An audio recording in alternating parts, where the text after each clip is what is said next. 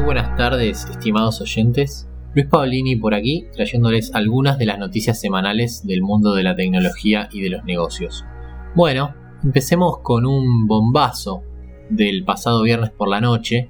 Nuestro tan queridísimo y ya tan nombrado en esta columna, el señor Elon Musk, se retiró de la oferta que hizo para adquirir la empresa Twitter. O sea, no va a comprar la empresa y todos, todos los sueños que nos pintó sobre hacer el algoritmo público o el hecho de que sea un lugar donde la opinión sea libre y no esté sesgada y muchos bla bla bla se nos han desvanecido por el aire cuando se anunció esta triste noticia.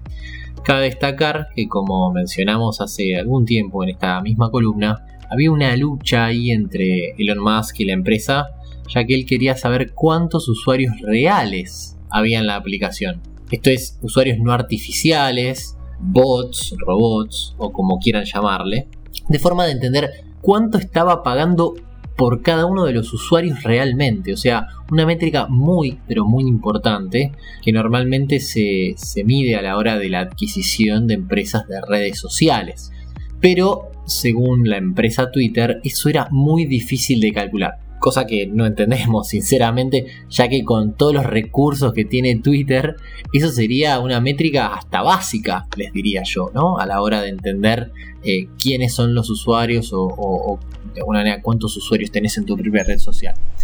Pero a su vez, también muchos decían que Musk estaba queriendo salirse de la operación, eh, con obviamente eh, argumentos un poco flacos, ya que el mundo financiero como sabrán, se destruyó en estos últimos meses. Y debido a esto, Musk estaba comprando la empresa a un valor claramente muy, pero muy caro.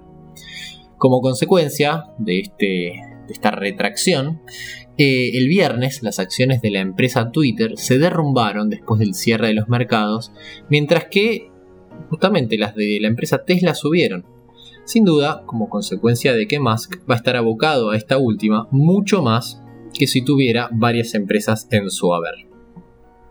A su vez, recordemos que hace muy poco, él dijo que inclusive estaba luchando para mantener a Tesla fuera de la bancarrota, por lo cual claramente hay algo ahí que todavía no sabemos y no estamos entendiendo del todo bien qué está pasando. Recuerden el comentario de Musk sobre que las eh, fábricas de Berlín y no me acuerdo alguna otra eran unos grandes hornos de quemar dinero. También, obviamente, que esta acción de salir de la operación eh, gatilló un montón de demandas que ahora los accionistas minoritarios o grupos de accionistas minoritarios van a empezar a hacerle por manipulación de precios. Y muchas otras cosas que claramente van a salir en, muy breve eh, tiempo. Y que van a traer claramente dolores de cabeza para Elon ya que no le va a salir gratis. De por sí para empezar su perfil de Twitter estuvo suspendido por varias horas entre el viernes y el sábado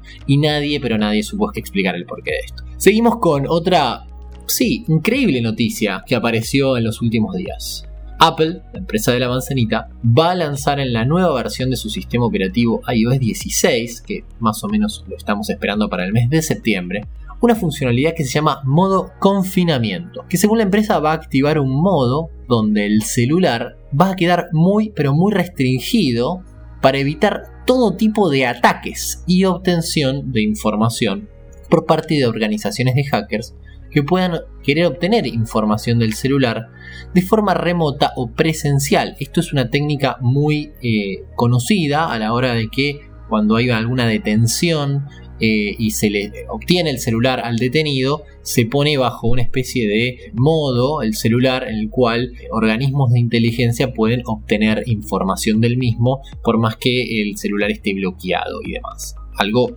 muy eh, normal eh, cuando hay crímenes o en gobiernos eh, autoritarios que obtienen información de los teléfonos de eh, opositores. Lo que puso la empresa en, un blog recientemente es que esta funcionalidad endurece las defensas del dispositivo. O sea, va a limitar de alguna manera, de manera muy estricta las funcionalidades para reducir justamente la superficie de ataque, que justamente puede ser explotada por, por algún virus o alguna aplicación espía eh, justamente en ataques muy muy muy específicos.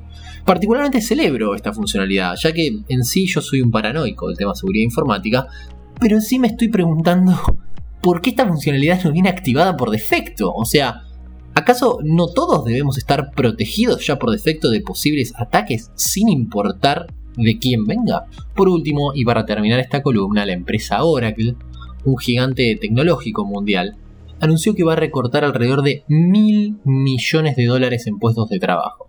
Imagínense por un segundo la brutalidad de dinero que es eso y lo que significa en cantidad de personas que van a quedar en la calle.